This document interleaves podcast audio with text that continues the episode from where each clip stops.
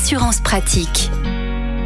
Olivier Moustakakis, bonjour. Bonjour Arnaud. Vous êtes le cofondateur du site assureland.com et on vous retrouve comme chaque semaine pour parler assurance auto. Aujourd'hui, cette question, le vol de mon véhicule est-il pris en charge alors qu'il n'y a pas eu effraction? Très clairement, je n'ai pas fermé ma voiture, voire j'ai laissé les clés sur le contact. Alors en effet, sujet épineux. Alors déjà, comme dirait monsieur de la Palais, si vous êtes assuré au tiers, c'est-à-dire au minimum légal, bah, vous ne serez pas couvert pour le vol, hein, puisque vous ne bénéficiez pas de cette garantie. Si vous avez la garantie vol, une indemnisation est possible pour un vol ou une tentative de vol, avec exemple des traces d'effraction visibles. Alors là aussi, bien regarder son contrat, parce qu'en fonction des contrats, il est possible que l'assureur conditionne le remboursement à un vol avec effraction uniquement.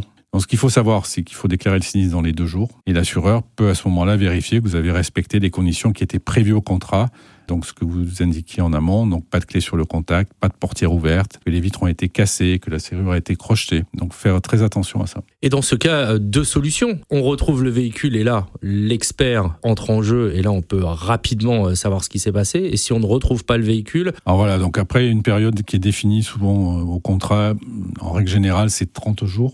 Si le véhicule n'est pas retrouvé, la perte est considérée comme définitive. Donc l'assureur va vous verser une indemnisation de la valeur du véhicule selon les conditions qui étaient prévues au contrat.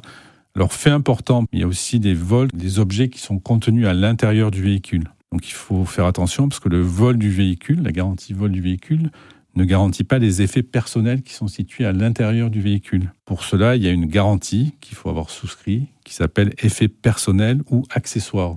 Donc si vous avez ce type de garantie, à ce moment-là, vous serez couvert avec des plafonds, hein, souvent c'est quelques centaines d'euros. Et l'assureur, de la même façon, vérifiera qu'il n'y avait pas les clés sur le contact, que vos portières n'étaient pas ouvertes et que les objets n'étaient pas visibles. Donc, ils étaient soit cachés dans le coffre ou dans la boîte à gants, etc. Olivier Moustakakis, merci beaucoup pour euh, tous ces précieux conseils. Vous êtes le cofondateur du site assureland.com et on vous retrouve la semaine prochaine.